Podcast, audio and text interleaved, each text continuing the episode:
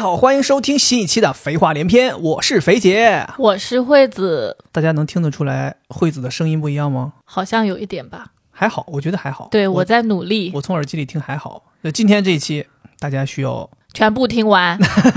对对，需要大家一点掌声啊！因为惠子老师今天带病录制，我再三跟他说，我说要不算了吧，因为身体不太舒服，嗓子又发炎了，又有点低烧，我说要不休息休息，咱们晚一点再录制。惠子说不行，万一要恶化了呢？我得赶在现在这个病刚起头的时候，赶紧把我最后的一丝力气用在录制上。天哪，我都感动了！天哪你你这么说，我都感动，我真的感动了。哦，很有可能就是录完之后就嘎过去了，啊，天哪！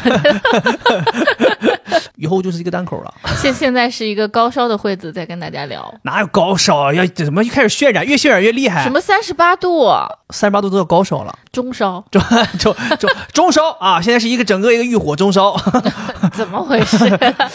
然后我是想说一下，就是我们这个肥话连篇的服务还是非常好的啊，嗯跟我们这个这次的标题要讲的这个话题还是形成鲜明的对比。哦，对，我们这一期是要想来跟大家吐吐槽，咱们是一期吐槽节目，很久没有吐槽了。对，我发现每次咱们吐槽节目都非常欢乐。为什么我带病也要上？就是因为我已经准备好了，我太想吐槽了，憋着可能会让我的病情更差。哦，保不齐这一发泄之后病马上好了。对，因为我是一个对于服务非常挑剔的人，你应该也知道。是，所以我们这期呃想跟大家聊的就是关于服务这方面的一些吐槽，就聊一聊咱们生活里边遇到的一些差评的服务。我相信这个事情大家肯定很有共鸣，大家在生活当中，你平常消费啊、花钱，肯定会经历一些这种我所谓的差评时刻。对啊，明明是我们是花钱的，对啊，你揣着个好心情消费、花钱、购买服务，结果经常会遇到一些那种让你火大的，甚至有很多操作都是匪夷所思的。像吃了屎一样。真的，就就像我形容，就是真的是花钱，最后当了个孙子。我们今天在聊的时候，在吐槽的时候，大家也踊跃的在评论区里面跟我们分享，你有没有经历过类似的差评时刻，或者说你有没有觉得很有意思的，也想分享给我们的？为什么会想要聊这个话题？其实也是跟我们上周末的一次经历有关。我们上周末打车回家的时候，正好经历了一个让人非常惊心动魄，并且有点无语的这么一个差评时刻。真的，现在说起来我还有点后怕。对，而且我我觉得就是网约车这个领域也是一个差评出现的重灾区，所以我们第一波吐槽，咱们就要不就 focus 在网约车这个领域 我现在要差评你，为什么要中英夹杂？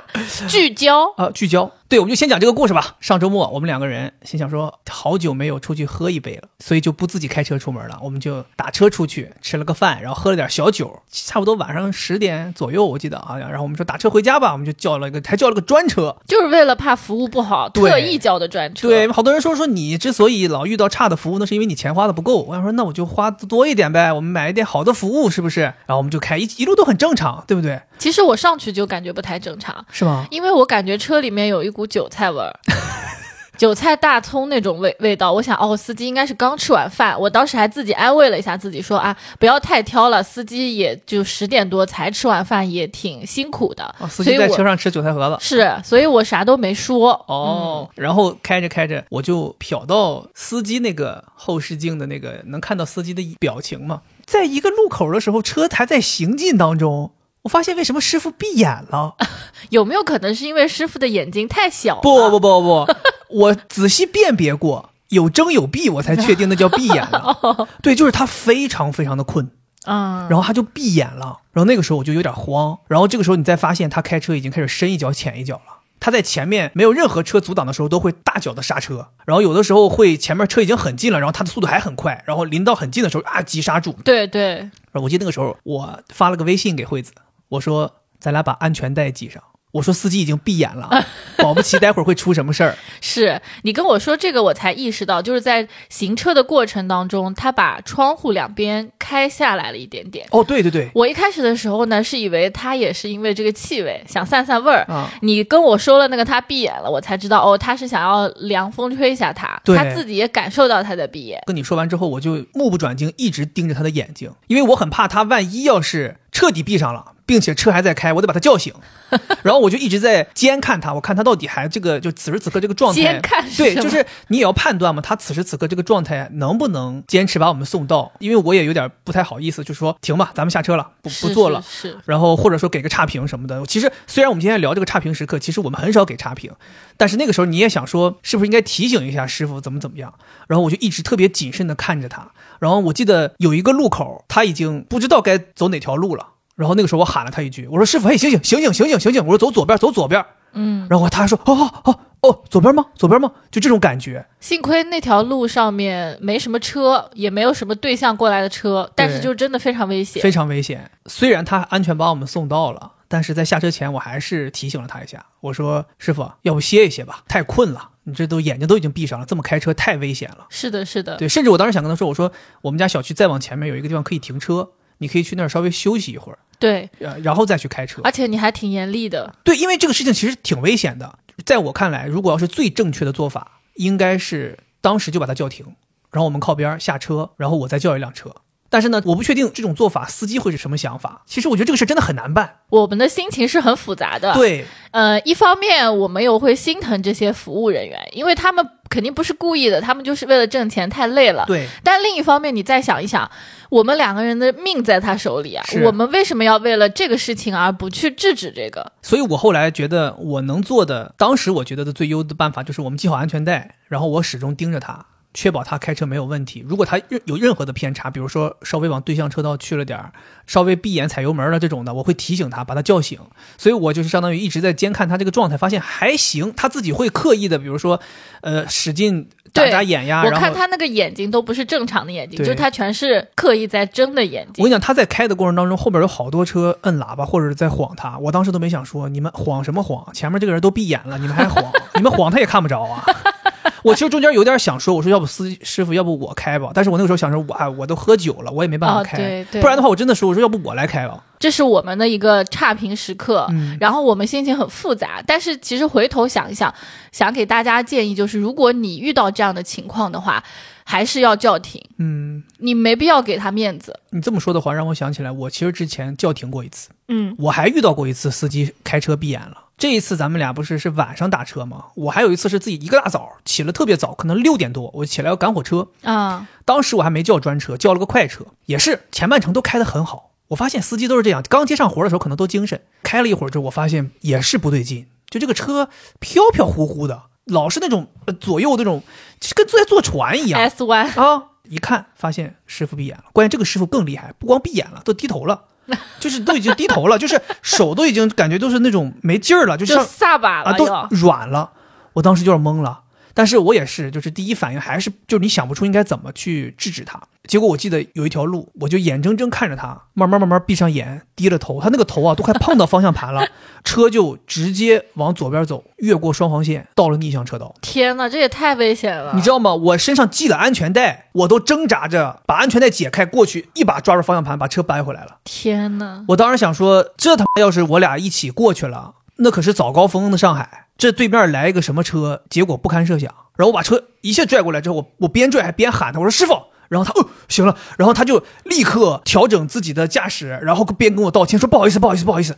然后就这之后他就彻底精神了，啊！他就说他也吓了一跳，吓了一跳。然后他说哎呀不好意思不好意思。我说师傅我说你这样怎么还出来接活呢？我说你怎么是昨天开了一宿吗？他说对对对，我开了一宿。我说那你开了一宿，为啥不赶紧回去休息？为什么还要接这个早高峰呢？他说我心想说把这个早高峰有什么补贴？他说做完之后我就回家休息。我说算了吧，师傅，我说你也不用给我再往火车站里开了，就前面我就说你直接就靠边停吧。当时我离火车站可能就五百米，不到一公里。我说我也来得及，我说你就靠边停，我自己走。我说你呀、千万也别开了，我说你好好找个地方休息休息。他说行行行行行，我马上就回去睡觉。就那一次也是把我吓够呛，那一次真的我觉得比咱俩这次还惊险。就那个师傅真的是已经彻底有点像电视剧里那种，就是人已经耷拉到可以把用头摁喇叭那种感觉，嗯。太太吓人了。哎，你说像遇到这种情况，你惊吓他一下，他就能彻底清醒吗？我在想，以后我们是不是 那不是你也不能，拿手机 放一个那种什么不要疲劳驾驶那种，因为你吓他，有时候有时候万一他一机灵，方向盘再一动，再出点什么事儿，啊也有道理，也有道理。对，所以我觉得比较合理的，如果你发现这种事儿，然后你且时间不着急的话，最好的方办法肯定还是跟他说一下，然后下车。嗯，如果像我那种情况，比如说要赶火车，或者咱俩觉得司机状态好像还行，我觉得比较礼貌的就是你下车前提醒他一下。对对对吧是的，是的，对，但是这两次其实我最后都没有给差评。虽然我觉得这个服务体验当然是已经低到极点了，但我觉得就像你说的，人家也不容易，他也不是说他就是想要困着开车把你俩送走，对吧？他他只是确实就是说遇到这个情况了，所以也可能多少也有一些理解的成分。对。但是我也会想说，如果我们不给他差评，他还会去下一次，下一次他会不会就真的出事呢？我有的时候也会想，我们是不是有这种责任？但我有的时候也会想，你就给他个差评，他下次就真的不疲劳驾驶了吗？啊，也是，对，所以我是觉得，就最好就是我们提醒到位了，我们把我们能做的做了。那至于接下来他怎么选择，那就是他的事情了，因为咱不可能帮他们把所有的事情都做完，嗯。对吧？其实你说到这个睡着这个事情，我曾经也有一次是服务人员给我服务的时候睡着了，但是这个东西是不危险的，是我在 按摩的时候。按摩的时候睡着了，对，因为我们常去的那家按摩店，我们不是老是约不到嘛，每次基本上都是十点之后才会有空位。所以那次我在吗？你在那次我们也是，就是晚上十点多的位置哦过去，然后他的那个是泰式按摩，泰式按摩跟那种中式的按摩还有点不一样，不是一个高起来的床，是一个矮矮的比较大的床。对，然后按摩师呢，他会跟你一起在这个床上面，然后呃给你做一些拉伸啊等等的，反正体验是很好的。但那次呢，我那个师傅，我就觉得他怎么越按越轻，越按越轻。按到后来，你感觉他是在摸你，然后再后来他就不动了，靠着我睡着了。师傅走了，他 越按越轻的时候，我就会稍微动一动。我嗯因为我知道他应该是困了，想睡了，啊，你感受到他是困了？我感受到他是困了，为什么是他口水滴到你身上了吗？就越按越轻嘛。哦，然后我就会动一动，就示意他，就是我感受到了。这个其实也是我的一个问题，早知道我就应该跟他说，那我咋不知道呢？你因为你也睡着了，你的呼噜震天响。师傅说，其实我本来不困，架不住这个男客人，这这这这整的我就是就是传染。就是啊啊，都怪你，所以后面我就喜欢跟你分开。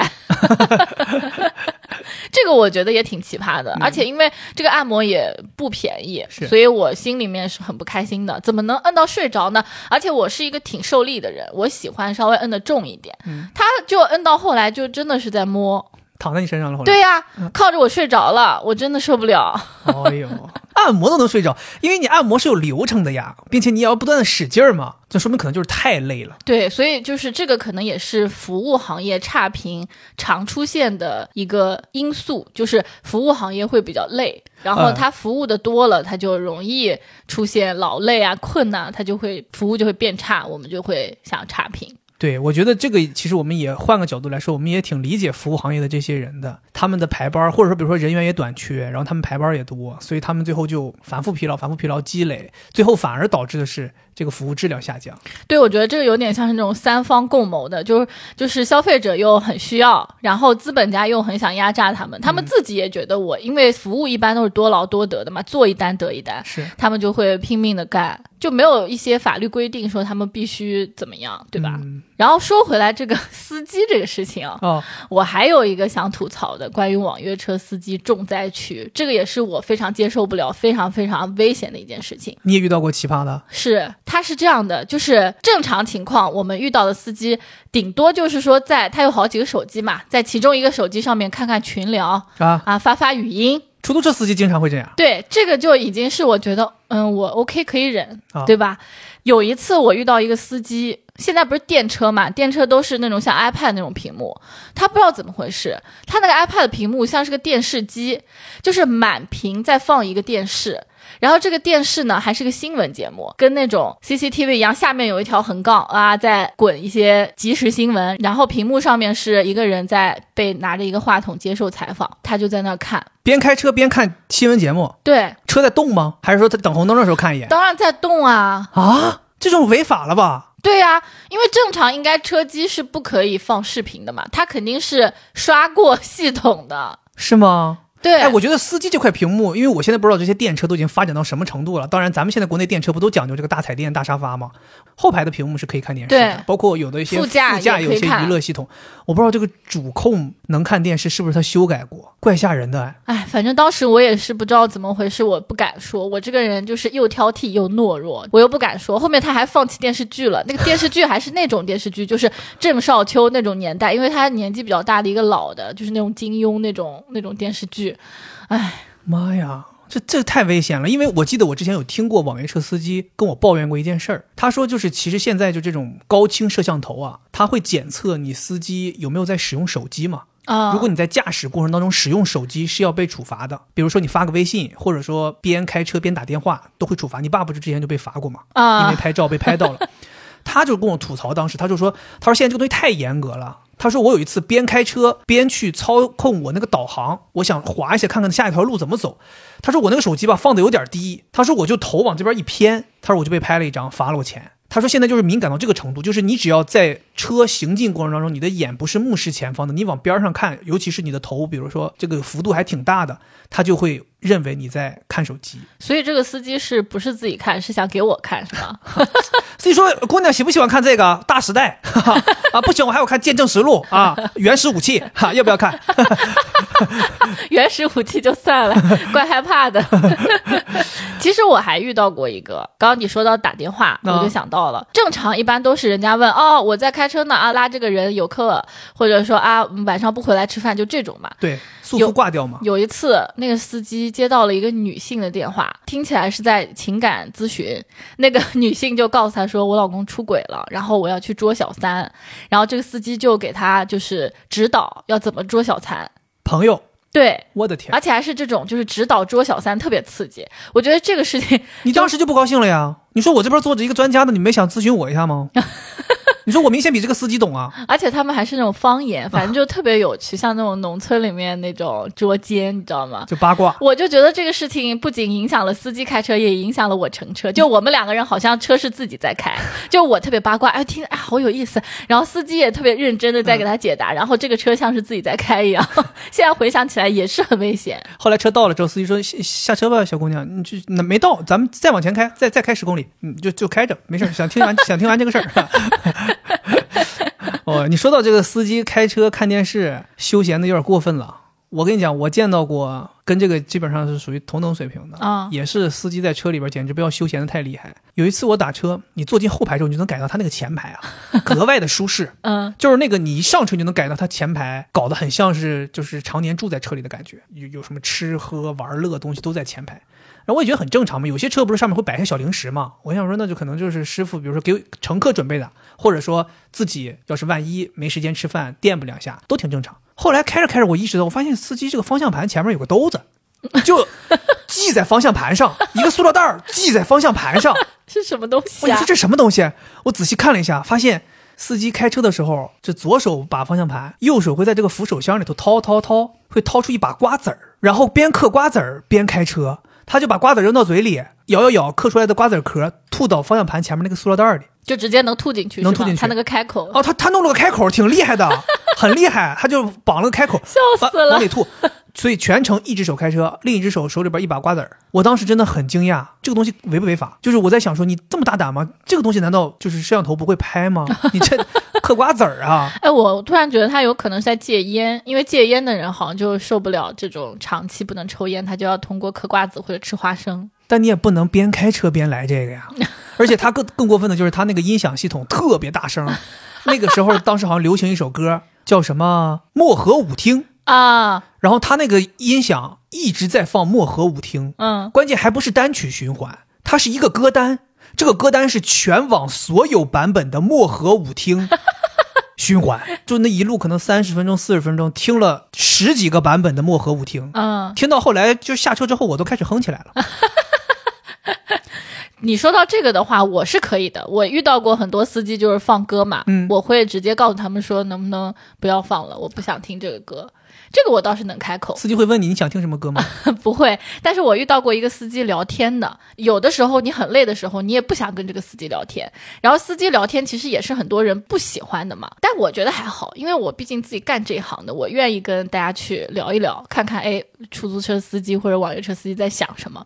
但有一次我遇到一个女司机，就是她那辆车明显是她自己的，哦，她又是那种有点男性化的打扮，就明显可能是一个女同性恋。我上去之后，她立刻就跟我说，其实我是一个女同性恋，然后又跟我说，说我什么事情都经历过，我现在唯一没有经历过的就是坐牢，我挺想体验一下的。当时我都懵了，我想你为什么要跟我说这个事情你？说是要在我这一趟上面体验坐牢吗？对呀、我当时其实真的有点害怕的，还好是个白天。啊，嗯，你说我做过，我可以告诉你，行不行？你没必要去体验了，求求你了。我靠，这个怪吓人的啊！嗯就有人跟你说这种话，怪吓人的。然后关于司机，我跟你说还有，啊就是司机真的是重真的是灾重灾区重灾区。有一回晚上很晚了，又是个冬天，那天好像还是个周末，就特别难打车。我好不容易可能杀出重围，打到了一辆出租车。当我下去的时候，司机已经开走了。我看到那个手机上司机已经开走了，我也很开始行程了，对我也很懵啊。过了一会儿，他给我打电话说：“哎呀，上错人了。”然后车上这个人说让我把你取消了，啊他就这样说。因为那个人他也打不到车啊，他又看到这是一辆出租车，他就上去了，上去他就不肯下来，赖在我车上不肯下来了。幸亏我当时，因为我很想回家，你知道我是一个很不喜欢在外面逗留的人，很需要回家那种安全感的，所以我一下就特别生气，我说师傅，你一定要来接我，因为这是我的单子呀。嗯，司机倒也还好，他只是为了他车上那个人给我打个电话，试探着问一下。哦，我说我不会取消的，你赶紧给我回来。嗯，那他就把那个人扔了，就回来接我。啊，扔了就抛尸在野外。你说这个接错人，这个我也遇到过。嗯我这个人是属于那种，我一般打完车之后一定要比车早到那个地点，嗯我在那等，就远远的看着这个车车牌号开过来，我跟他招手。我当时走到路边，刚要招手，发现我这个车完全没有靠边的意思，并且加速从我面前冲了过去。我举起的手都有点懵了，我就说：“师傅，导航地点明明在这，为什么走那么快？”哗，他开到我前面去。这个时候，前面有另外一个人就上车了，特别优雅上去了，优雅上车了会不。会是我呢？I don't know，上车了。上车之后，师傅也二话没说，直接开始行程走了。就我在后边，就是看着他们两个人走在了一起，然后就走了。特别潇洒。我当时特别懵啊，我因为那个距离我喊也没有用，然后我就赶紧拨通了这个师傅的电话打过去。哎，师傅也当时肯定是懵的呀，因为他已经接到我了，但是又收到了乘客的来电。然后师傅说：“喂。”然后我说：“师傅，我说接错人了啊，接错人了。”我说：“对呀，我说我没上车呢。”师傅说那：“那我后面这个是谁？对，师傅说，师傅说那上来这个人是谁？我说我哪知道上来这个人是谁？他不是我呀！我说，我说你也没有，你上车没确认一下手机号吗？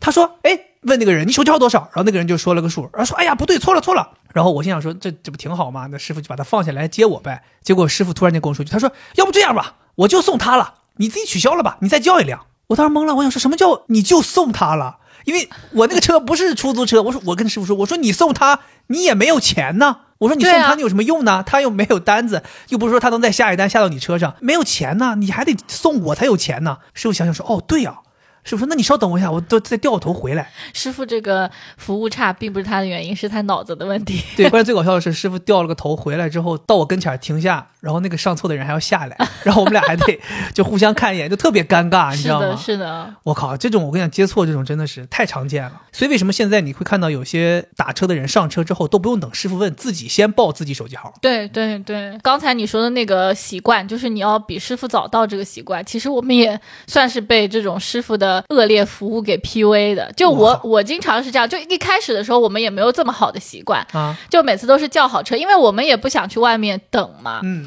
但是后面就是经常遇到那种师傅，就打电话过来，我到了，你人呢？啊，你在哪里啊？啊，你出来没有？我当时心想，就感觉好像是那种要去送到监狱的车来接我了，哦我没有在那儿戴着手铐等着，就是。就是非常无语。后来我又觉得我也不想就是有这种不好的体验，所以我就自己做的好一点，就像你说的，就早一点去等。对，或者你就叫专车嘛，专车是从来不会这样的。专车你可以选你自己那个偏好，不能通过电话联系，我只能通过短信联系。啊，然后它是可以等五分钟，超时了就计费，你就计费，对对，你不要给我打电话。对我要自己下去晚了，你就计费就完了。是的，是的，这个这个挺好的。对，司机有的有一些司机真的态度特别恶劣。我有一次不是跟你形容，我说这个司机讲话有点像我妈，就只有我妈才会这么质问我。我到了，你人呢？我想说这这我人呢？你没看到我就说明我还没出来呢，你急什么？我这不是往外走呢吗？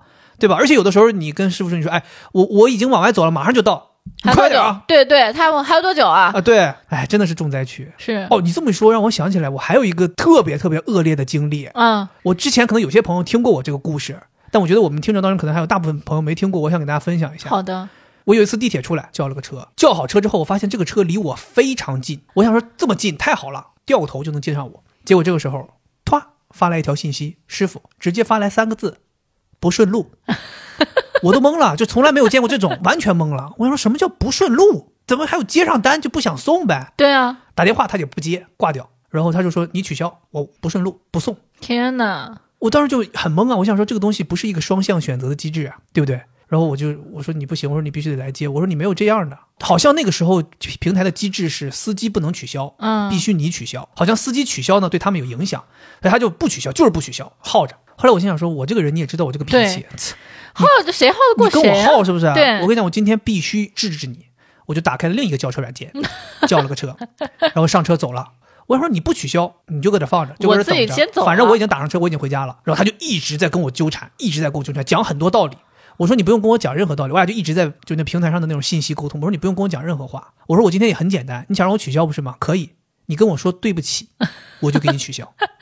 然后司机说啊，那个他就不说对不起他，他说了很多软话，说什么啊，我们也不容易啊，怎么怎么样，真的不顺路呀、不是怎么怎么样，就那种你知道吗？我说你不用讲那么多，我说我的要求很简单，你就说对不起三个字，嗯我就给你取消，我也不给你差评，嗯我就要听对不起这三个字，嗯，对不对？对，你给我三个字让我生气了，你再还我三个字我就开心了。我估计可能就是那个脸拉不下来。后来迟迟就你看我都到家了，然后他这个时候发来，他说行啊，对不起，嗯嗯，然后我都没再回他，我直接给他取消了。嗯，我就告诉你，我就要这三个字，你给我这三个字，我就给你取消。我觉得你这个做的特别对，你遇到了差的服务，他给你道个歉，这个非常的正常啊。他这种态度都不是道歉的问题，我跟他要个道歉，都简直是宽恕他了。对啊，是你给他提供了解决方案了。对啊照理应该他自己主动说对不起。对啊，我觉得他如果是开头，比如说非常客气的说，哎呀不好意思，我这个着急要回家，或者说我家很远，什么我这一单不顺路，我忘了关了，他不小心接到了，能不能麻烦你取消？但凡是这样的话，或者打电话好好沟通，对我都有可能直接给他取消，我也是，自己教育我也是，没头没脑上来发三个字不顺路，这什么东西啊？真的真的。对吧？所以我是觉得服务人员有的时候还是要放低一些姿态的，我觉得不是放低姿态，这就是你正常应该做服务应该有的嗯尊重姿态。别人，我觉得是对呀、你你就是干这个行业，你就是挣这份钱，你得有所谓的职业操守。对虽然我们也觉得顾客未必一定要是上帝，但是也不能把我们当孙子吧？对啊，他这种不顺路就感觉好像我们是做错的那个人。关键是什么叫不顺路？我哎呀，我这我这个事儿我跟你讲提一百遍，我都都真的是有。就是我们的房子没有买的太好，没有买在他回家的路上，是我们的错。哎，无语了。对，其实我觉得除了网约车司机是重灾区，嗯还有一个重灾区就是外卖员。嗯，没错。哇，外卖员真的遇到过太多奇怪的情况了。我之前有一次在家里面叫了个外卖，迟迟也没见这东西送来，都已经过了这个平台写的这个配送时间了。然后我就打开了平台看了一眼，哎，发现显示已送达了。哦，啊当时我懵了，心想说是不是怕打扰我，没敲门，放在了我的门口。我还第一时间打开门检查了一下，发现哎没有啊。然后我打电话联系这个配送员。我说喂，你好，我说我是哪个哪个小区的几号楼几零几的，我说外卖显示送达了，我说但我没收到。我当时想的是对方可能说哦，我先点送达了，马上就到什么之类的。啊，对，对，结果那个人说送到了呀，放你门口了，瞧半天没有人。我说不可能，我一直在家，没听到有人敲门啊！不是什么什么小小区五十五号楼几零几吗？我说不对呀，我说我是二十五号楼几零几啊。他说不可能，明明写的是五十五号。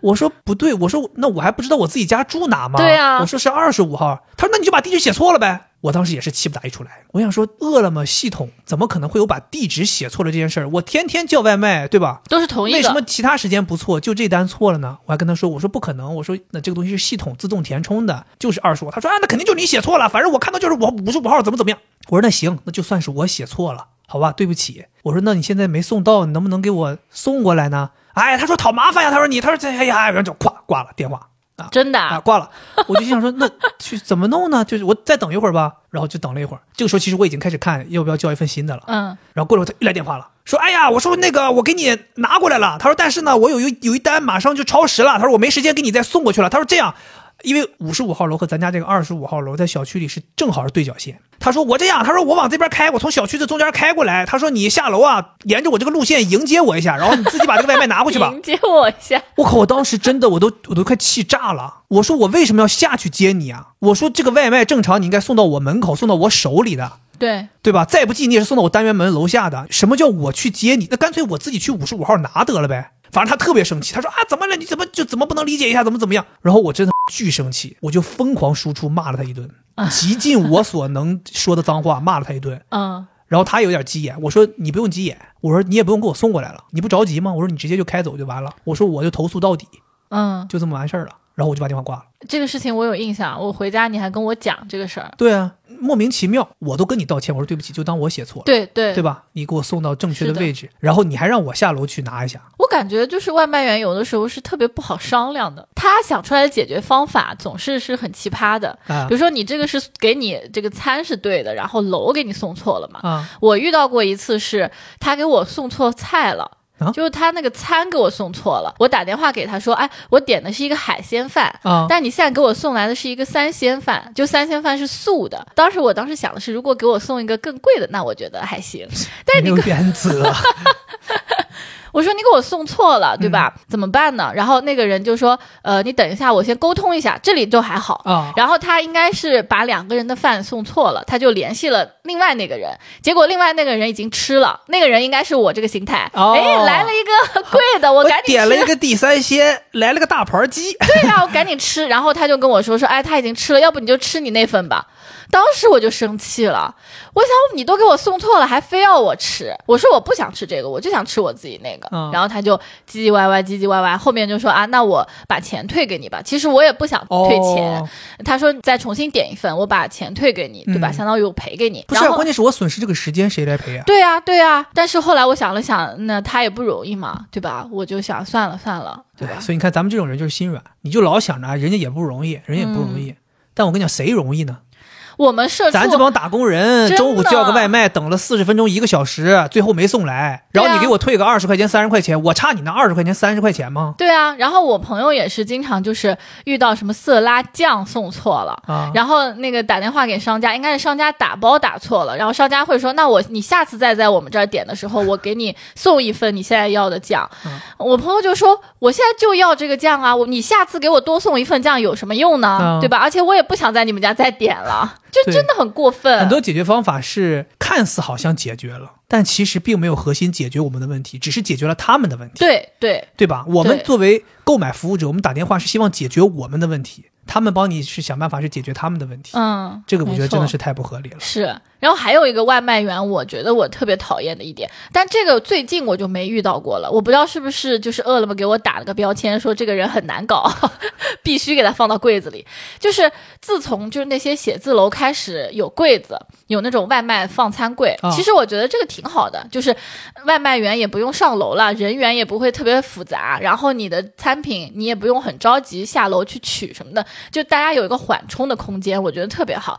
一开始是免费的，后后来就开始他好像是要向外卖员收费了，哦，所以刚开始的时候，外卖员都不愿意给你把这个东西放在柜子里面。你想，一单好像是六六毛钱，以前现在好像更贵了。哦，我遇到过好几种不同类型的，有那种说都不说，直接给你放地上拍个照片说给你送到的，他不敢给你打电话。哦，还有一种是撒谎的，说下面外卖柜满了，我给你放在那个地上。还有一种是说，呃，我怎么扫都扫不开，就是我扫不开这个柜子，哦，就反正就是撒谎，就很多，就他非要给你放地上。那我现在就是我一开始的解决方法是，我说我都是很着急，我因为我也知道他们时间宝贵，我说我现在立刻下来，你等我一下。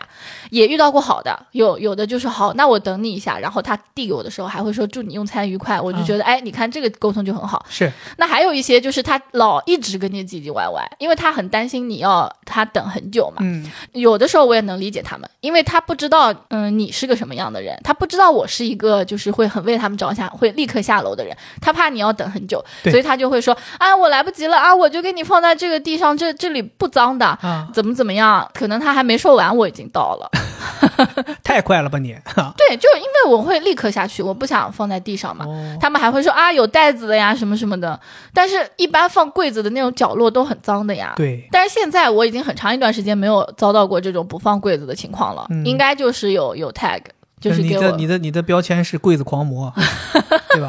我的我我的标签是脾气不好，对就这种。对，我我反正现在都是给我放柜子的，我非常感恩他们。但是每次我去拿都看到很多在地上的，我不知道那些 在地上的人是这不是我那天有看到一个特别奇特的场景，我还当时还跟你说，我说这是不是柜子出问题了？就是有一个外卖员去放外卖，他扫了一个码之后，打开的那个柜子里边有东西。然后我当时想说，哎呀，怎么这怎么办呢？然后那个外外卖员也搞笑，他把里边东西拿出来，啪撇地上，然后把自己东西放里头，把门关上了。我当时想说，那这个前面这个放柜子里的莫名其妙，人家做了好多操作，最后这个人下来拿的时候，发现自己外卖是在地上的。啊、被冤枉了。对，就就是这个系统是不是也有问题？几十个柜子、上百个柜子，很多都是空的，但偏偏就打开一个里边有东西。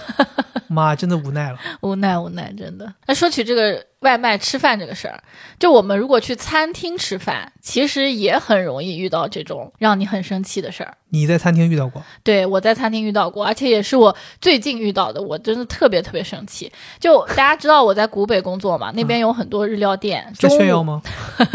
中午的那个定时真的是又好吃又划算。是对吧？因为那边都相对比较正宗。我有一家店，我特别喜欢去吃。有一次呢，我去正好是他们那个店长接待我，我都认识了。他接待我了之后呢，他就让我点餐嘛。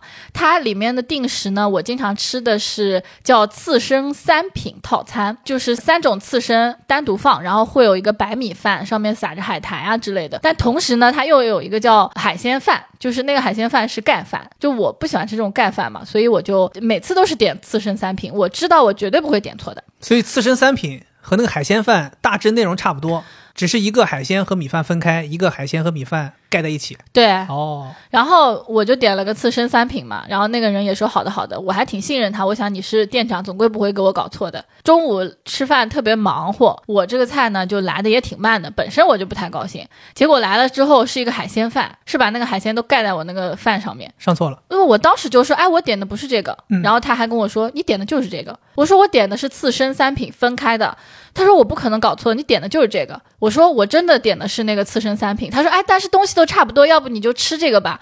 呃你要是再点重新点的话，又要很长时间才会来。我说我不想吃这个，我都明确了点的是刺身三品了，你怎么还给我搞错了？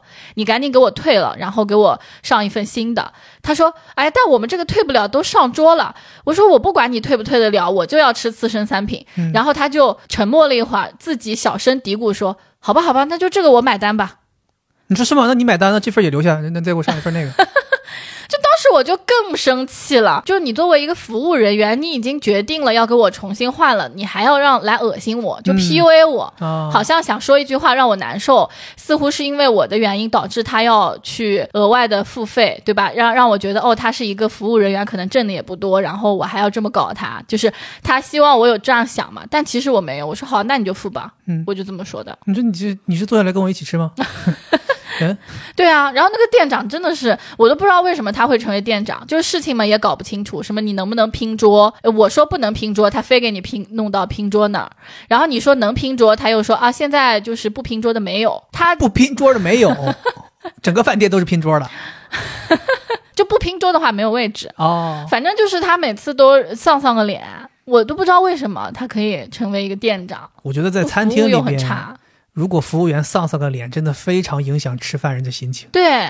就我还没吃，就感觉好像我欠他几百块钱一样。真的，而且他是那种店长，又跟其他服务员不一样。他穿的是一个黑西装，嗯然后黑的小裙子，丧丧个脸，然后我都觉得他下一句就要说什么女士的音容笑貌，就感觉殡仪馆出来的那种，很可怕。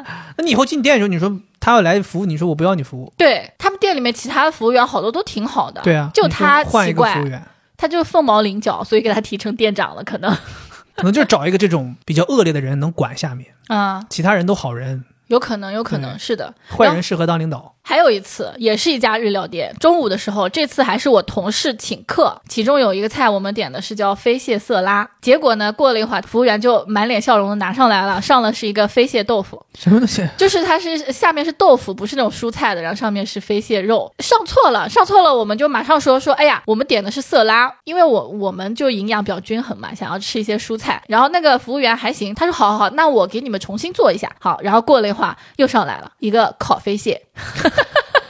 一个盘子的都不是那个碗的了，当时我们都就感觉崩溃了。我们说很无奈，又给我们上错了。然后那个服务员态度又很好，就这个时候我也有点烦，就是你光态度好没有用，你做事没做好，说明你这个态度完全是一个假面机械态度。对这种服务我其实也不满意的。嗯，他说好好好，那我再给你拿走，再给我拿走。我说这次你可千万别再弄错了。结果他上来了一个。豆腐鱼紫色拉就是是色拉，然后我那个同事说，算了算了，就当是我们点的吧，就自己都已经不知道自己点的是什么，要吃什么的。感觉你们这个经历有点麦兜那个鱼丸醋面的感觉了，反正东西就是拼不对，这是什么飞蟹色拉，嗯，飞蟹豆腐。豆腐色拉，对，有点有点马冬梅在线的感觉。这究竟到底是什么冬梅啊？马什么梅呀？就是分不清。他们家好像上错菜经常。前两天咱去吃饭，不还经历了一个上错的经历？嗯，我点了个饮料，毛根马蹄水。嗯，服务员问我：“先生您好，想要热的还是要冷的？”我说：“我要冷的吧。”好的，过了一会儿上来一杯热的。你这都是很无奈，你不知道他问的什么劲儿。有的时候真的是这种，你真的就是你，你只能说笑一笑。你说不好意思，我要的是冷的。他说：“哦。”那能能给你拿点冰吗？不不不，他说的是啊，你要的是冷的吗？就感觉好像自己前面失忆了一样。哦，这个我觉得才让人比较生气。这个时候你应该跟他说：“你说我就是贱，我点的是热的，我现在想要冷的了，我贱可以吗？我 贱可以不？”对，我觉得这个挺好，你就直接说哦，我可能点错了，你能不能帮我换成冰？我为什么？我本来没有错，我为什么要承认我错了？天哪！但是后面他处理方法还可以，马上又给你拿了很多冰块哈。是我跟你讲，我有一次上错菜的经历更好玩。就你这种是属于自己点了，然后给你上错了吗？我们有一次一帮朋友出去吃饭，没点这个菜，给我们上了一份然后我们就一下懵了，我们说哎不好意思不好意思，这个菜我们没点，上错了。服务员说你们点了，我们是答。我们说我们说我没点，我说我们确定我们没点。服务员再三确认说你们点了，我们一想懵了，我们是不是点错了？然后那个是那种手机点单，我们拿出手机扫了码确认一下，再三确认我们没点。我们说我们真没点。服务员说不，你们就点了，你们点了。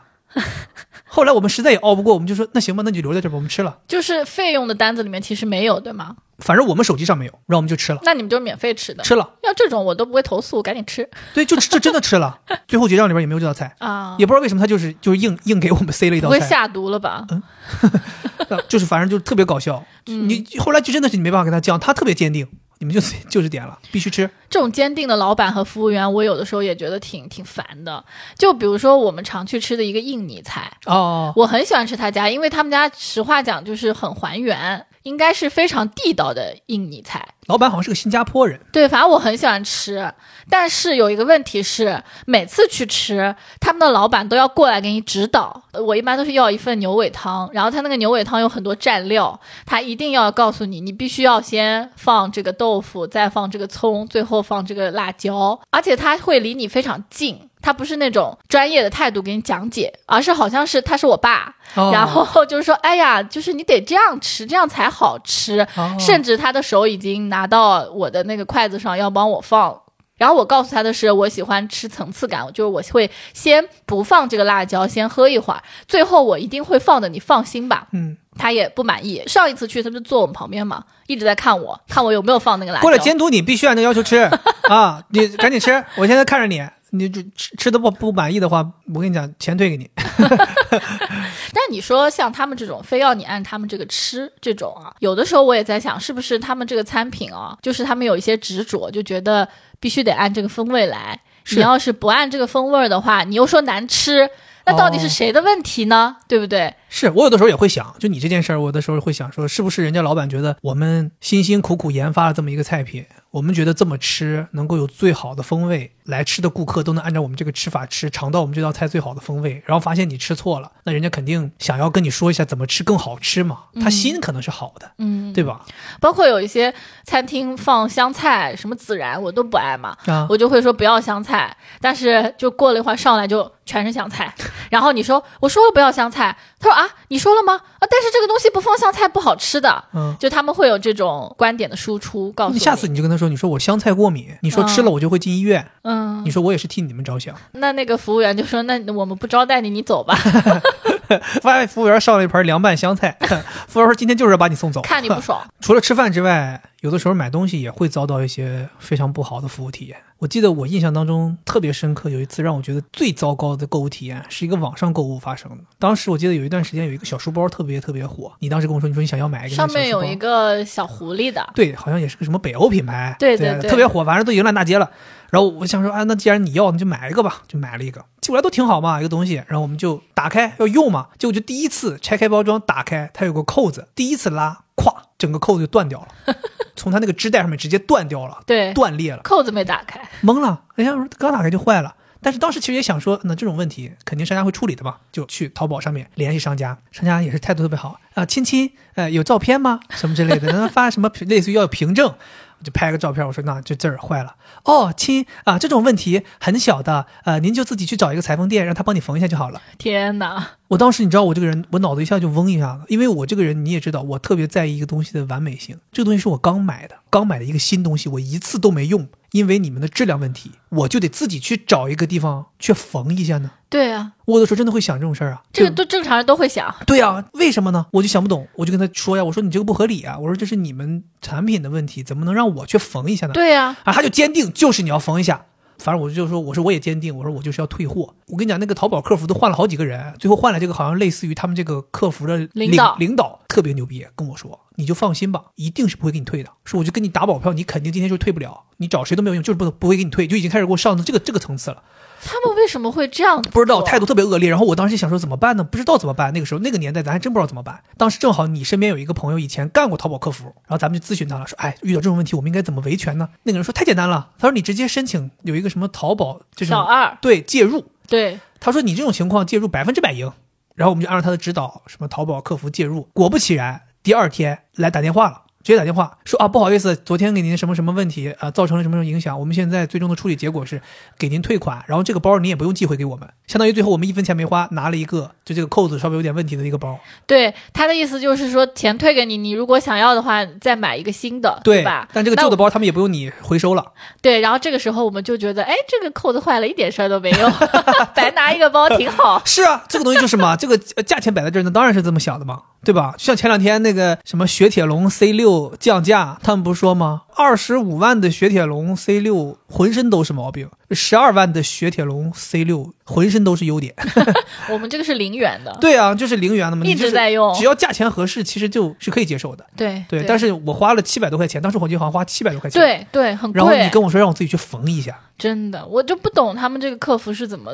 培训的对，但我觉得现在的淘宝客服已经比那个年代要好很多了，特别好。现在真的是如履薄冰啊，就是各种话术，各种对于你的称呼，然后各种东西处理的速度。对，基本上就是你不想要，他就可以直接给你退。尤其是这种大品牌嘛，就是只有那种个人商家可能会有一些态度。是你说起淘宝上买东西这个经历，我想到一个，就是我有的时候会在淘宝上买一些化妆品嘛。啊，之前我很喜欢一款眼线笔，就在淘宝上买。就你肯定也希望买到便宜的嘛，所以后面我用了几次之后，我想换一家店，就我想换一家店是便宜点的。买回来之后呢，幸亏我留了个心眼，就是前一支还用完的我没丢。嗯，就是新的那家买的寄到之后，我对比了一下，非常的假。哦，就是一个假货。然后我就马上就去维权嘛，我说你们这个卖的是假货。当时我是觉得对方态度不是很好，就是他说，嗯，我们这个不可能是假的，你不要的话你就退了吧。哦。但后来我想了想，可能是就是是因为他们不能承认自己卖的是假货，是对，所以这个也算是他们的一个话术。哎，你说的这个我还遇到过挺搞笑的，就是那种他明知自己卖的是质量不好的东西，你跟他提出我要退或者这东西我不满意，他都不回复你。你跟他说完这句话之后，嘣你就跳出一个提醒，退款已经完成。就他知道自己肯定会遇到这种事儿。对对。就有些这种卖质量不好的东西或者卖假货的人，他知道就是大概率会遇到这个事儿，所以他都不跟你讲话，直接就把钱退给你，他避免跟你扯皮。嗯，对，因为我之前有听说过，就早期的时候，淘宝上面有一些这种商品，他们会根据你的收货地址来决定要给你发什么档次的。对对对，我也听说了。对，比如你是在北上广深的，他可能觉得你有可能见到过真品，那就给你发真品。嗯，对，如果你这个人，比如说淘宝给你的标签是这个人经常会售后，经常会维权，那就得给你发质量最好的。嗯，如果你没有这种维权记录，然后你又是在小地方，他觉得你可能没见过真品，就给你发假货。真过。他们有好多种大数据就在搞这个事情。你刚刚说的这个是线上购物的体验吗？是其实我线下购物也经常遇到我不爽的这种体验。我不在旁边吗？我在旁边，我还能让你遇到这种事儿？哎，这两次撕吗我？跟你说，这两次你还真不在，是吗？而且遇到的事情差不多，就都是服务员脸特别臭。哦，服务员臭脸。对你这让我想起来之前大众点评有一家那个什么卖英伦卖茶的一个店，然后你打开大众点评，他们家推荐菜第一个服务员臭脸，我也不知道是哪哪一帮搞笑的顾客给写的，就在推荐菜第一名，大众点评推荐菜第一名，服务员的臭脸。这个不能下架嘛，因为是就是网友推荐，所以应该是店主就不可以把它弄掉。对我点赞特别高，其实有的时候就是你在现实生活中买东西遇到臭脸还是很烦的。那肯定。比如说我第一个，我特别特别想讲这个事情，我其实也微博上面好几次我都想写文章来说这件事情，因为我真的太受伤。就我们那个写字楼底下 B 一是有一家罗森的，OK，我呢就早上喜欢睡懒觉嘛，所以会到了公司之后下去买个包子呀，或者买个这个茶叶蛋。嗯，他那个罗森里面有两个服务员，一个男服务员，一个女服务员。然后那个男服务员呢，他那个附近东西多一点，所以我就会去他那边买。我每次去，我说有没有包子，他说没有。我说怎么没有啊？他说你来太晚了，你就都卖完了呗，就就态度特别差。然后我想的是，我已经很饿了，然后还要遭遇这样子的很恶劣的服务，我就很不爽。后来有一次，我就试了试旁边的那个女服务员。为什么我每次都找这个男的？是因为这个男的空一点，那个女的每次都特别多顾客。后来我找了这个女服务员之后，才知道原来大家都愿意在这个女服务员这边买，是因为她每次都是笑脸相迎，而且还会跟你说啊，今天什么明治在打折六折，你怎么怎么操作，我帮你弄。我问她说有没有茶叶蛋，她说啊，今天茶叶蛋不好意思没了，但是有白煮蛋，或者她会说啊，那个包子还有三十秒钟就好了，你可不可以稍微等等一下？就他每次都。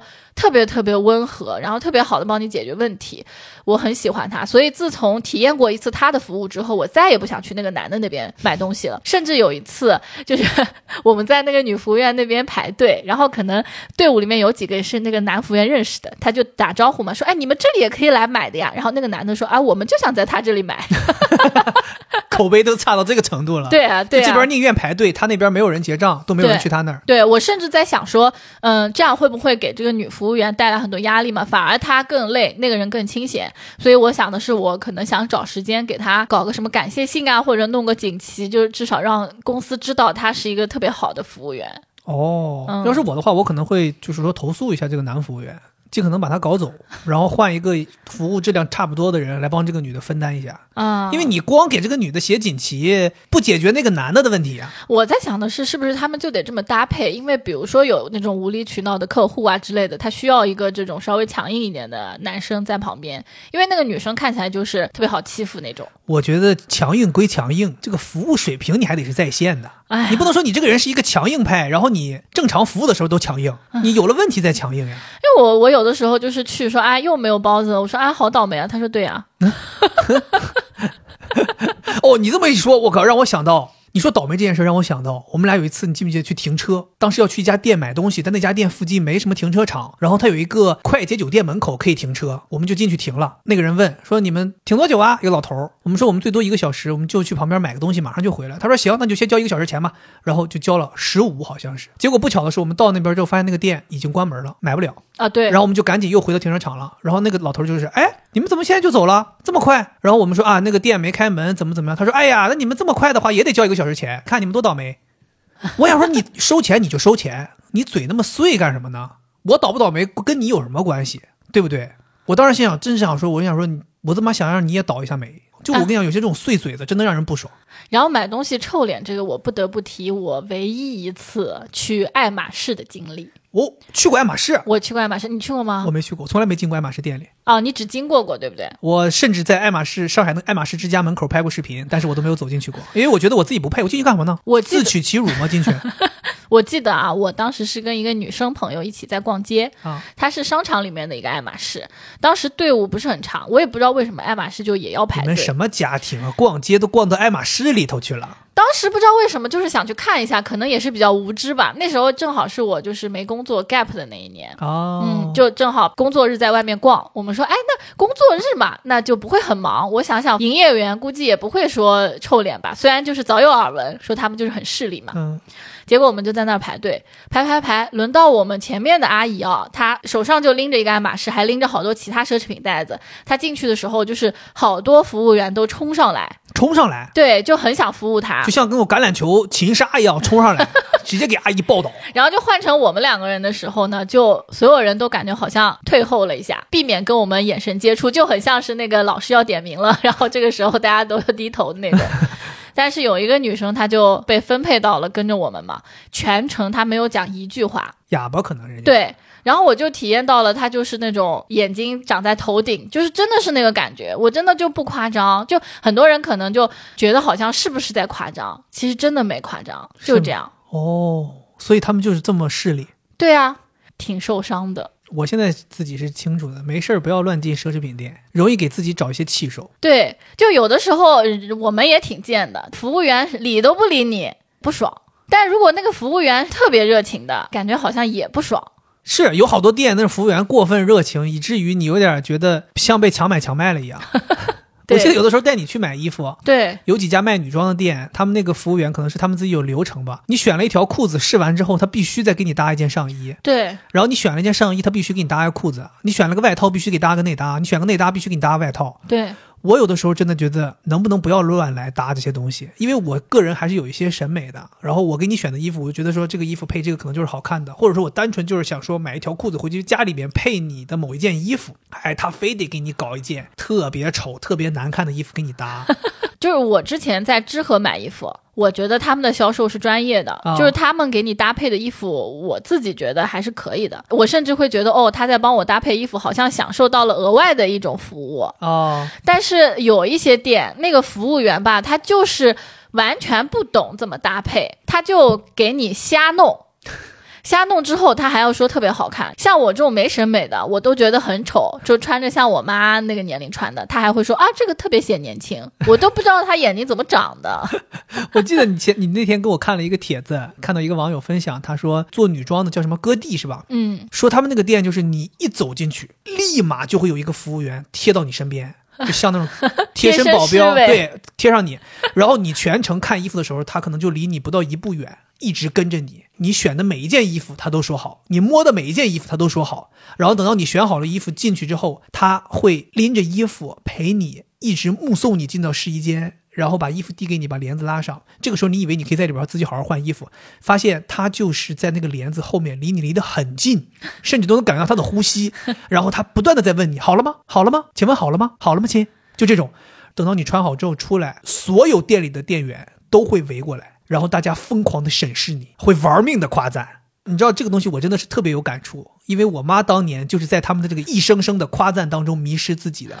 我不跟你说吗？我妈有一段时间减肥成功，就是她可能从一百二瘦到了一百以下，特别满意。然后从那之后，她每个礼拜都会从割地带回来千百块钱的衣服。那个时候这割地是挺贵一个牌子，我妈年轻的时候。然后我每次都问她，我说妈，你怎么又买裤子？你怎么又买衣服？我妈说，人家服务员说了，姐你太苗条了，就这衣服只有你能穿，就这裤子只有你能穿。我们店里从来没人穿上过这条裤子，就你穿上了。我妈说，你看我能不买吗？这裤子简直就为我做的。我现在回头想想，我妈真的是，我妈在那个陷阱里边已经就看不到天了，就是 都埋深起来了。我妈都埋起来。我妈都已经是是男人就下一百层了，当时，真的被他们玩弄的。我觉得这都是一些营销手段。对你说的这个就是夸奖的嘛。那我爸是遇到过那种鄙视的，就是夏天的时候嘛，我爸比如说洗完澡，他喜欢穿个拖鞋，然后穿个那种白背心，穿条短裤就出去逛街了。火云邪神呗，这属于。然后他呢，又我爸还挺挑的，他穿衣服他喜欢穿那种国际大牌，一定要在那个商场一楼逛，然后就去了一家店，叫那个 Hilton 希尔登，希尔登什么东西不？是，就是有一个男装的品牌叫什么登的，登喜路吧？哦哦，登登 Hill，Hilton 那是酒店，哦哦那，sorry，叫希尔顿 哦就是登喜路这个牌子，啊，登喜路。对，你知道吗？知道怎么能不知道呢？对，就是它，它就是一个那种嗯男性成功人士的，就是家选嘛。我爸就走进去，他看看，哎，这些衣服挺配得上我的，然后就在那摸一下，哎，说质量不错。然后服务员就离得很远，在那叠衬衫。然后我爸说，哎，那这个衣服多少钱？他说啊，我们这个衣服很贵的。我什么意思啊？一说咱爸买不起对啊，然后我爸一下就被激怒了。啊，就就马上就我感觉就是那个服务员像是故意的，他可能就是也没有真的想说这句话，他觉得想激你一下，消费心理学学的明明白白的，一整个激将法，然后我爸就买了，买了好多，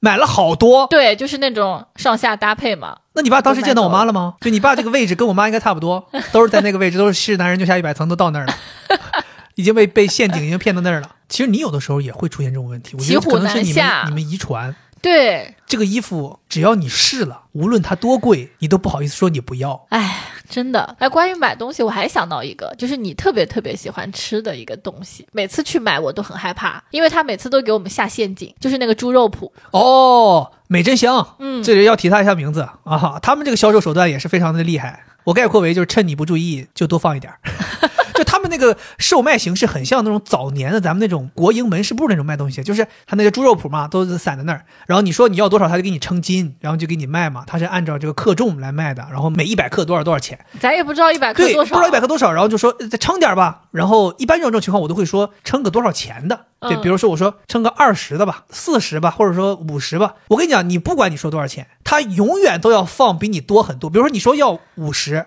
他夸一称七十八，对，然后你说我就要五十，然后他会说满多少就送东西了，你要不再加点儿怎么怎么样？送一包肉松。最开始的时候，咱们确实有点骑虎难下，然后有的时候就被迫多付了很多钱。后来咱也惊了，吃多了你就明白了，他那个肉脯都是一片一片的嘛。你去了之后，咱也不说要多少钱，咱就说要多少片儿。我每次都是不是去，我说肉脯来两片儿，上次我们去，我真的是要气疯了。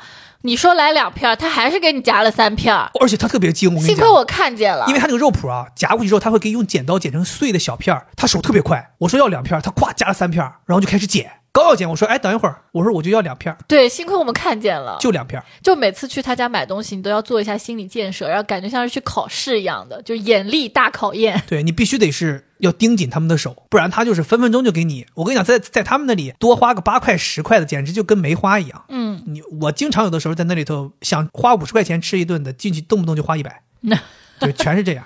对，但这个我觉得也挺值得我们思考的，就是为什么我们会容易骑虎难下？其实你去买东西很正常，你要多少就要多少，但有的时候就是会被他们这种销售手段给弄了。我觉得有一方面就是觉得，第一多花这点钱咱也花得起，然后另一方面是觉得你不是买回家，反正也是吃嘛，多个几两的，你就觉得啊，我就拿回去多吃点嘛。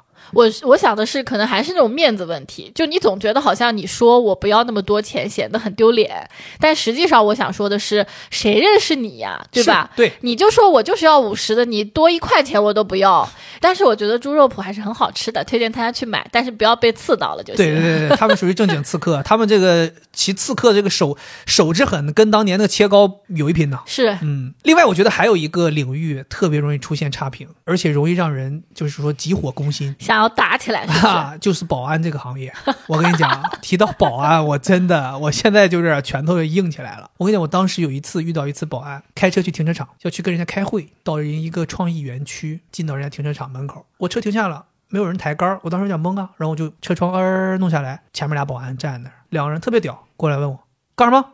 我当时就很懵，我就想说，我现在这个情况不明显，我是我干什么吗现在过来抢劫，不是，就是不明显我是干什么吗？我开着一个车到了一个停车场门口，你来问我干什么？我能干什么？我这个时候想问，我能干什么？对吧？我明明就要来停车呀，他就问你干什么？我说那我停车呀，不能停。我说为什么不能停？我们这有什么什么创业园区，我们这所有车进来车都是登记的，那你就开头就说嘛，对吧？你说哎呀，我们这个园区车都是要登记过的，不接受外来的车停。嗯，这话不能讲吗？非得问干什么？永远都是干什么？你干什么？我真的不知道，我开个车到停车场我能干什么？真的很懵，有的时候真的很懵。然后这不就开出来了吗？开出来之后我就联系里边的开会的人，我说：“哎，你们停车场不让进，我说能不能帮我登记一下，就临时登记一下。对对对他，们说行，给我解决了。然后我就绕了一圈，又回去了。又回来了。哎，又回来之后还是没抬杆，我停下来了。这把保安我跟你讲脾气更差了，你到底要干什么？我当时想说，我到底要干什么？我今天就是要干我要来杀了你俩！我要干什么？我说有人帮我登记好了，我可以进去吗？那你就说呗，你就说你登记好了呗。我想说你也没给我机会说呀，就是啊，这什么态度啊？我就想说，我来停车是说我怎么了？我我之前有杀你全家吗？你对我这个态度，嗯，就真的是你完全摸不到头脑，这些保安为什么态度都是这样？我跟你讲，就这种保安真的太常见。我觉得咱们评论里边去停车场停车被保安问你来干什么的，简直我觉得肯定不在少数，肯定不在少数。是的，而且我还发现保安他们有一个惯用语，就保安他们不太会说话，他们讲话永远都是哎哎哎哎哎哎哎哎，对对对，真的，你不知道这个哎哎这个哎哎，他真的是比我们那个软哎还厉害，就是真的他含义太多了。你这条路能走，他就催你哎哎哎哎，快走哎。你这条路不能走，哎哎哎哎哎快停下来，哎不让走，对吧？然后你要撞了他，哎哎哎，哎对，你要撞了，哎哎哎哎哎，就是永远都是哎哎哎。我心想说，他真的是你老哎哎哎，你有事儿就说事儿，对吧？能走就让我快，就能走，不能走就说别走，嗯，或者说不能停你就过来说不能停，满了你就说满了，永远停车场都是问来干什么？我你妈，我到我开个车到停车场，我能干什么？我我真的想说一百遍，我能干什么？对，就是保安真的就是让人真的是很容易气我。像保安这种人，你给他稍微赋予了一点点的执法权利，他就上天了。那个形容真的是说说那个疫情期间小区全都是五星上将嘛，就这些保安都是五星上将，就是上天了，就是管你都能管到你家里，就连你吃喝拉撒、站着尿还是坐着尿都能管你，就都管到这个程度。对，就你分不清到底是谁在服务谁，有的时候你真的觉得好像你像孙子一样。对呀、而且他是为了保护我们的安全的。他如果对于要过来侵犯这个小区的人，他以这种态度，我觉得挺对的，对吧？他需要这种强硬的态度。但是你对于我们就是普通市民，你没有必要这样。我不知道他们是要他们要保护我们吗？我觉得基本上在一个小区里边，有可能伤害到你的应该就是保安吧，可能其他业主都对你没什么威胁，就是说只有保安可能会伤害到你，因为嗯，咱们家住的离咱们大门比较近，经常看到保安跟业主打架，保安跟业主吵架，保安的态度简直说不得，他们服务态度差一点儿，你但凡说一个一句话，他立马就跟你吵。说说到治保安这个事儿，其实我特别推荐大家去看一个游戏主播他的视频，在斗鱼上有个游戏主播叫银子，嗯银是那个子丑丑牛寅虎卯兔的寅，嗯，子是儿子的子，他就是一个天津人，他特别愿意逗保安。我跟你讲，我每次看他的节目，我觉得逗保安太解气，他逗保安真的太解气了。嗯，我的妈，他把他们小区保安真的是治得服服帖帖的。他说，任何人有保安问题，他都愿意出面帮忙，他都愿意去逗。收费吗？他有的时候甚至就是小区别人出现保安问题，他都跟他老婆说：“我下楼去处理一下。”就他就是要逗保安。哇，我真的他逗保安真太解气了。我跟你讲，嗯我推荐大家去看一看，太精彩了。而且他是那个就天津话那个口音，天津普通话那个口音，嗯又好笑，然后他又解气，真的解气。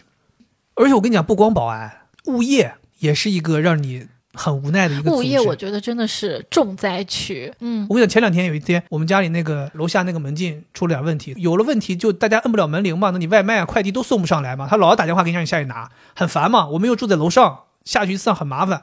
然后我正好下楼跑步，我就心想说，我去物业反馈一下这个事情，找人来修一下。我知道我大概率进去会遇到臭脸，所以呢，我在门口啊就心想说，我先调整一下自己的状态，就我还在门口自己好像自己先面带微笑走进去，就是说，哎，我是和平的过来的啊，我没有想要有什么冲突，我希望你们能好好态度跟我讲话。哎，卑我就微哎对卑微，我就自己啊面带笑容，然后哎走进去，然后走进去之后发现我们那个物业接待的前台正在跟他的一个同事聊天，他们两个人在说个事儿，有两个人，一个是胖胖女，还有一个是黑框眼镜女，两个人笑得非常开心，在那儿聊天，你知道吧？我当时就说哎不错，两个人心情心情。挺好，嗯，然后这个时候，其中有一个人就是聊完就走了，然后我当时还特别礼貌，我还跟人家点了个头，打了个招呼。但我这个时候刚要往前走，就明显感觉到那个人要接待我之后，一下子脸就板起来了。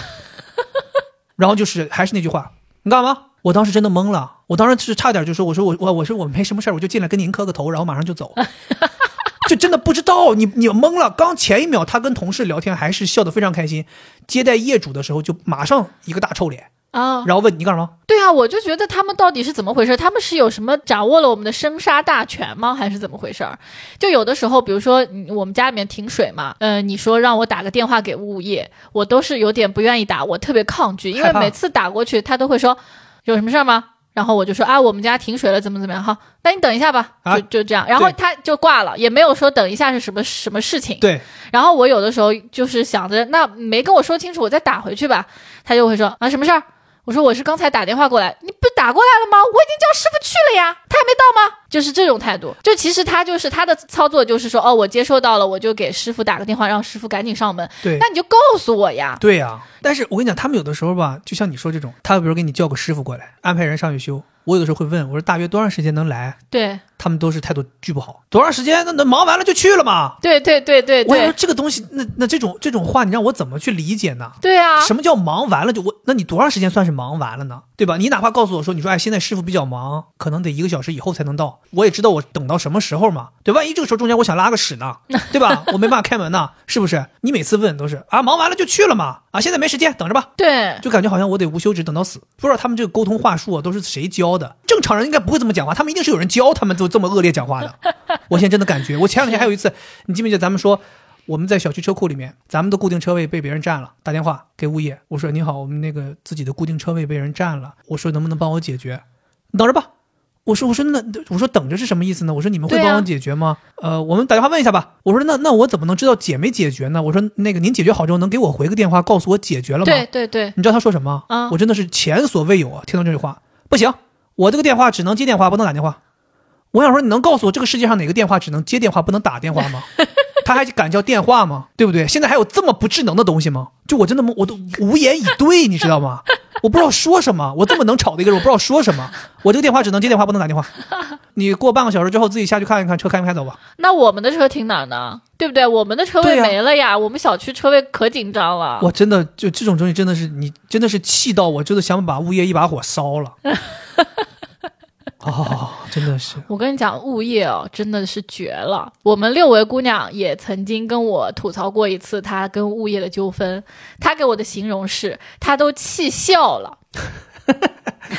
真的，我我我现在发现了，就是气到的极限，就这中间的经历的过程啊，生气，然后发怒，然后像我们这种会动手，或者说会就是冲突，再往上最厉害的就是你说的那个，就是气笑了对他都气笑了，因为他其实脾气很好的。啊。然后这个是跟他就是现在自己住的这个新房子有关。那个时候他刚刚搬进去住，然后因为他是精装修的，所以这个油烟机啊什么的也归物业管。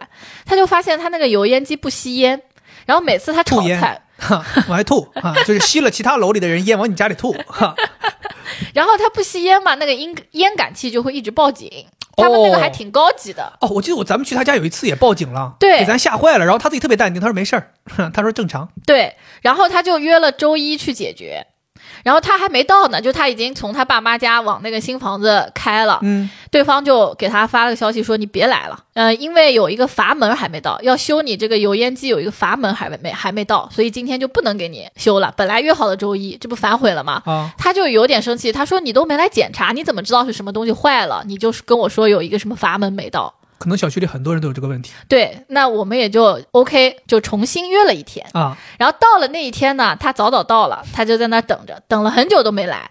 结果他主动打电话过去，那边说师傅来的路上出车祸了，什么？今天又不能来了。天哪！他就很生气，因为他等了很长时间，那怎么办呢？就还是得重新约呀。虽然很生气，啊，他就又又约了重新的一天。然后那一天他就没有说特别早到，因为他留了个心眼，但是他还是按时到了嘛。按时到了之后又等了半个小时，还是没有人上来，他就又打电话过去了，联系师傅。师傅说在修上一家的时候他的手割伤了，现在去医院了。师傅，要不你去庙里看一看？你最近不太顺呐、对啊，这不都三次了吗？啊。那没办法，你总得有人来修吧。他又重新约了一天，然后他觉得他怕跟对方吵起来，他感觉他们服务态度很差嘛，所以他就约了他们同一个科室的同事一起去。他说壮壮胆，万一有什么纠纷，你可以帮我一起吵。嗯，结果真的有纠纷，那个人看了半天说这个油烟机没问题，要么给你这个烟感器拆了吧。What？所以是烟感器的问题，还是说他们修不了这个油烟机？不是，就是油烟机的问题，你明显感觉到那个油烟机不吸烟不是。就摆烂吗？在这儿对啊，然后他那个同事还帮他吵，但最后也没吵出个结果来。后来还是他爸给他修好的。看天哪！所以我跟你讲嘛，我现在在在咱们小区里边，好多遇到的问题，我真的都不愿意找物业，对我也不想找物业，找嘛没结果，搞不定，生一肚子气。我真的都愿意自己花点钱，我自己找人来修。之前咱们家那个窗框漏水，怎么也搞不定，我都跟物业提好几次，我说能不能我自己花钱修，好不好？我自己花钱。物业说不行，这个必须是我们修。我说为什么呢？我说你们也修不好，修不好我们也得也得我们修。因为他要上房顶，对，说要上房顶，说有什么万一你找来的人出了危险什么的，他们还有就是万一你修了，然后旁边漏了怎对么办？，我靠！我当时想，我说那能不能这样？我说这样，你们的供应商，我花钱，我多花钱，我让他来修啊，不行，必须得走我们那个基金，必须你不能花钱。哇！我心想说，我的天！而且每次都是真的，中间要等两三个月，他才会，就是你上报了之后，他要等两三个月才会来修。每次我都问，那为什么不能立即来修呢？他说啊，他们都要排班的，然后可能也是要收集一些，就这个小区里面，比如说一共有十家了，才会派人过来修。，对，真的非常的痛苦。就整个这个完全没有任何变通性，就你能感觉到他们并没有想要服务你，他们永远都是想着怎么去把自己的工作最省事儿的做了。对他们就只有在收物业费的时候态度好。哎，对，只有收物业费的态度好。每次我跟你讲，上上门来收物业费，敲门一打开，笑脸相迎，再也不臭脸了，笑脸您好，于先生，咱们那个今年的物业费可以结一下吗？我说我不交 啊，我说漏水没说好不交，哐给门关上了。是，我们对面邻居也是嗯不交，就是不交。他们有的时候，比如说可能希望你能够提前交嘛，比如希望你前一年就能把第二年的物业费交了，或者说希望你十月份就能把今年的物业费交了。然后我们那个邻居永远都是说，我就是十二月三十一号去交，嗯，或者说我就是一月一号再去交，你也不用来催我了。但后来我跟你讲，我觉得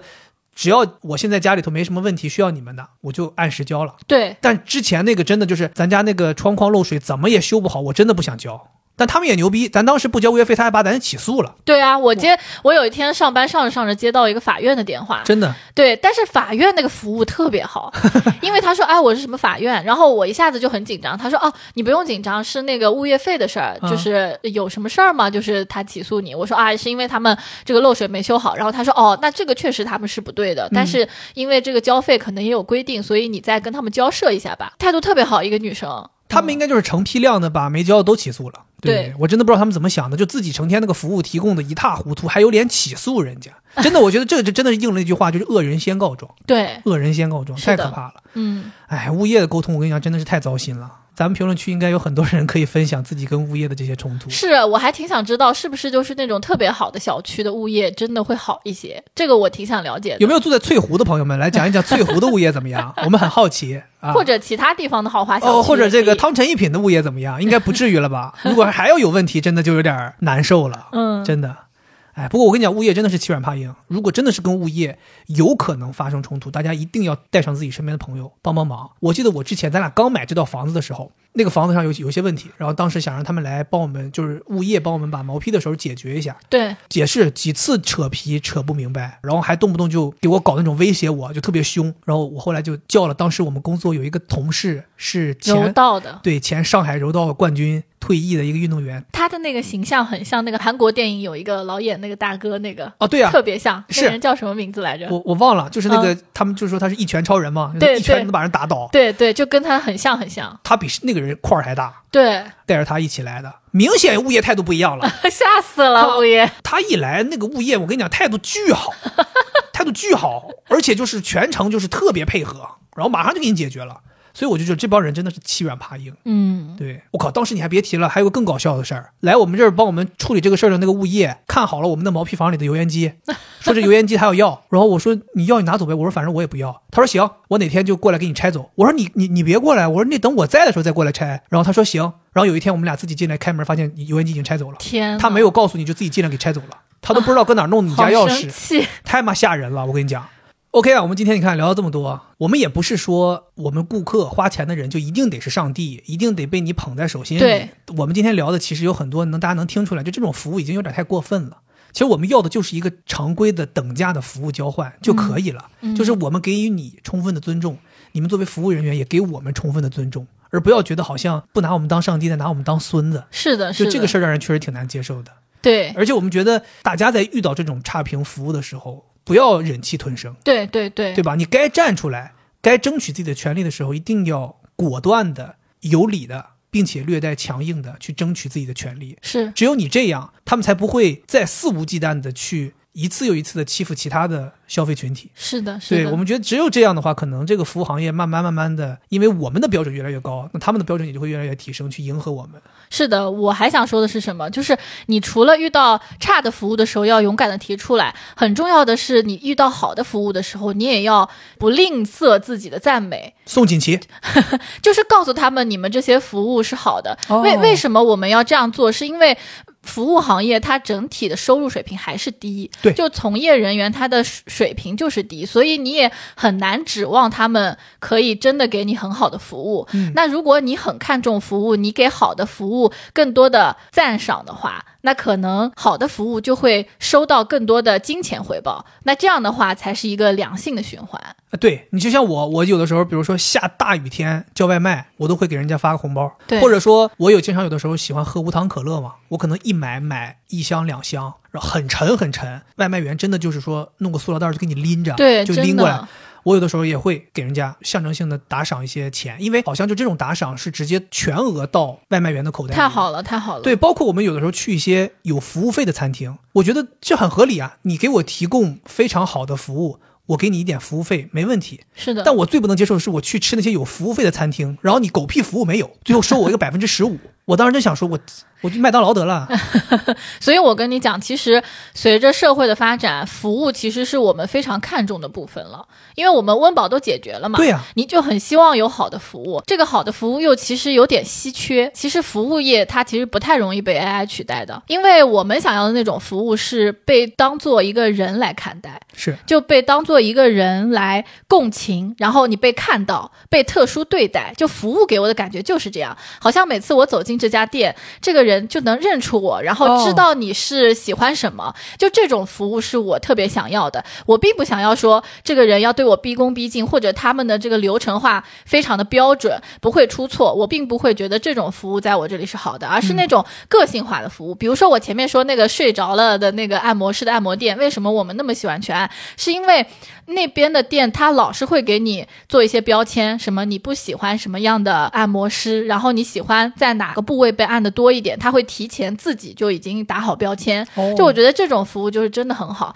因为现在我们一直在讲说什么 ChatGPT 啊，包括有很多那种语音客服，其实我很能听出来这个人是语音客服。对对对，我听到是语音客服，我就会挂掉。是对，所以我的期待就是，呃，第一，我们可以给好的服务更多的金钱回报，这样我们也能有收获更好的服务。我们要知道服务是值钱的，对的就像我做咨询，其实也是提供服务，那我是要收费的。哦，对？吧？另外呢，就是我们要期待这种个性化的服务，就可以抵御这种 AI 的冲击。是，其实好的服务是能够让我们更多的回购的。就是有很多商家会觉得，我就是卖产品，我就是卖一单是一单，他们不会想的是，我这一单的服务也是我产品的一部分。是很重要的对，其实很重要。有的时候，其实讲心里话，咱们并没有因为说某一家餐厅的菜就是格外格外好吃，我们才要去吃。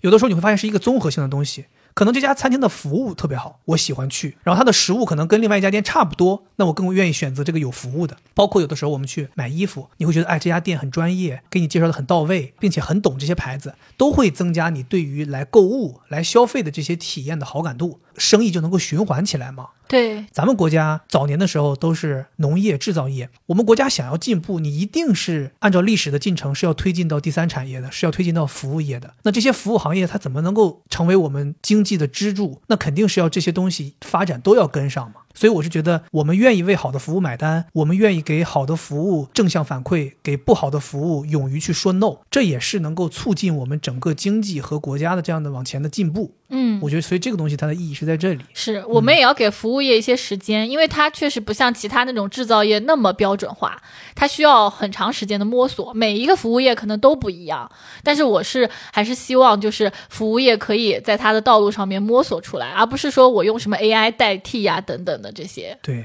，OK 吧？我们就是聊了这么多，吐槽了这么多，还是那句话，希望大家在评论里面跟我们一起分享分享，也吐吐槽，发泄发泄，对是吧？我不知道你，你不是觉得身体不舒服？你现在吐了这么长时间之后，感觉舒服了吗？哎，坦白讲，我是非常非常累哦的，所以我还要强调一下，看看我们肥话连篇这个服务多好。这服务我跟你讲，怎么不得拿百分之十五服务费啊？对啊，到时候大家给我们评论，我们也会就是尽全力去给大家互动。今天大家的评论必须比以前多百分之十五的字。啊，就是大家的服务费了。好吧好的，好的，我真的需要休息了，，OK，以上就是我们这期节目的全部内容，咱们下期再见，拜拜。拜拜。